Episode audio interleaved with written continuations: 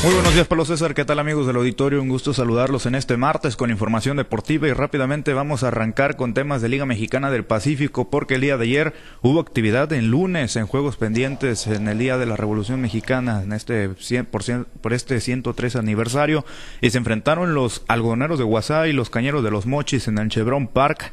El equipo blanquiazul, mis algodoneros, terminaron imponiéndose en par de ocasiones para asegurar el liderato de esta primera vuelta, esto por pizarras de cuatro carreras a cero en el primer compromiso y posteriormente lo hicieron tres por dos en su visita a la ciudad de los Mochis el día de ayer con este par de juegos ganados pendientes que estaban pendientes desde el pasado 20 de octubre. Los blanquiazules llegaron a 22 victorias por 10 derrotas y con este récord pues aseguraron los 10 puntos que brinda la cima de la primera vuelta ya que los cañeros que es el sublíder actualmente están en la segunda posición cuentan con una marca de 18-14 en juegos ganados y perdidos y esta no le permite empatar a los de Guasave. Por cierto, el día de hoy martes estarán arrancando nuevas series. Es la última de esta primera vuelta. Compartirles que el equipo de Mazatlán jugará en Jalisco a las 6.30 de la tarde.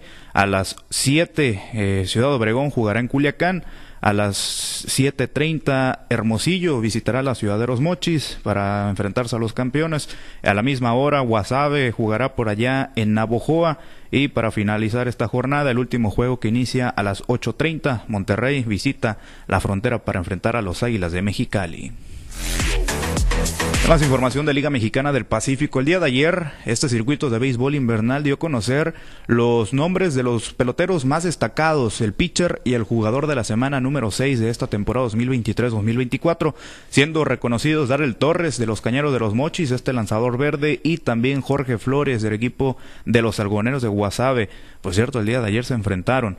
Eh, por parte del pitcher de la semana, pues eh, Darrell Torres coqueteó el juego sin hit ni carrera el pasado 15 de noviembre en su apertura frente a los Sultanes de Monterrey.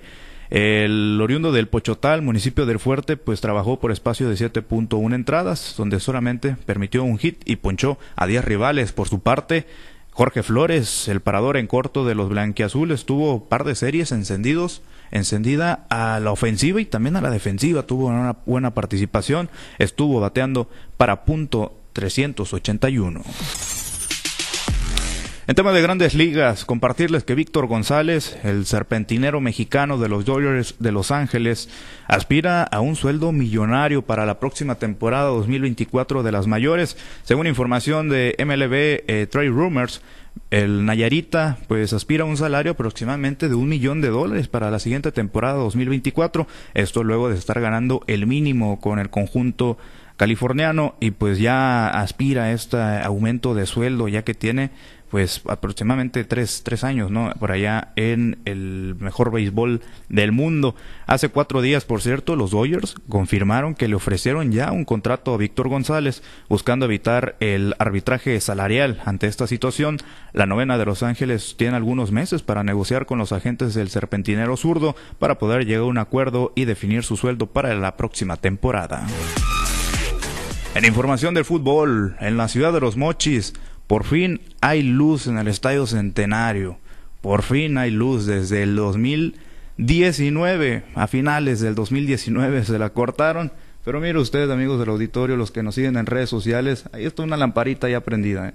Ya cambiaron las candilejas, ya pusieron algunas LEDs y por lo menos ya hay una encendida en el Estadio Centenario y pues ya se hizo la luz por fin en la ciudad de Los Mochis, en este inmueble que estuvo abandonado completamente en el olvido por algunos años, ya se está eh, poniendo en marcha dicha remodelación que se ha estado anunciando y anunciando una y otra vez hasta que por fin se miran resultados ahí en el Estadio Centenario. Por cierto, se espera que el 100% de las luminarias estén listas para el día de mañana. Mañana miércoles van a enfrentar los murciélagos a Villa Unión en un horario por definir en este partido de la jornada 6 de la Liga Profesional del Fútbol Mexicano.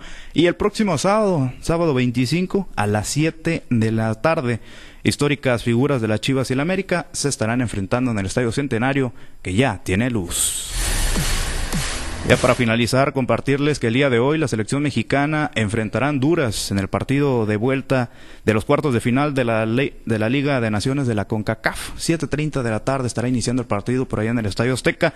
México ocupa tres goles luego de caer en la ida 2 por 0 por allá en Honduras. Tres goles para poder clasificar a las semifinales y a la Copa América. En caso de no conseguirlos, estaría esperando su opción de repechaje. Y si no lo consiguen el repechaje, a ver qué se inventa la Federación de, Selecciones junto con la CONCACAF para que México esté en la próxima Copa América. Pablo César, es la información deportiva más relevante al momento. A ver, nada más para ver si entendí. Entonces, eh, los semifinalistas pasan directo a la Copa América. Así es. Si México no logra darle la vuelta al marcador contra Honduras, todavía con toda esa mediocridad tendría la, la posibilidad de ir a la Copa América. Sí, hay un repechaje en caso de que queden eliminados.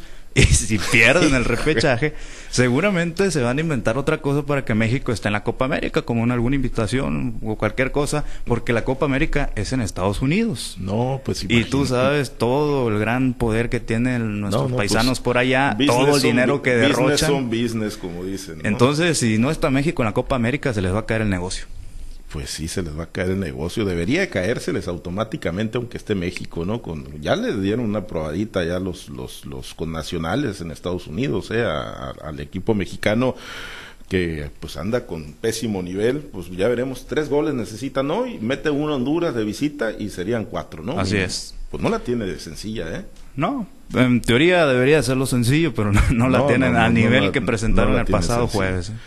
Bueno, pues Viernes. pendientes, pendientes entonces. Oye, tus algodoneros, tus algodoneros dijiste. Claro, de hecho traigo suéter porque está haciendo frío, ya estamos en la cima. ya aseguramos la cima del, no es el standing. frío, no es la tormenta invernal. No, es, es, porque estamos en el primer lugar, allá en lo más alto del standing, mis equipos de los algodoneros. Y los Cañeros están en la segunda posición. Bueno, muy buenos juegos ayer, por cierto, en el Chevron Park nos tocó estar ahí.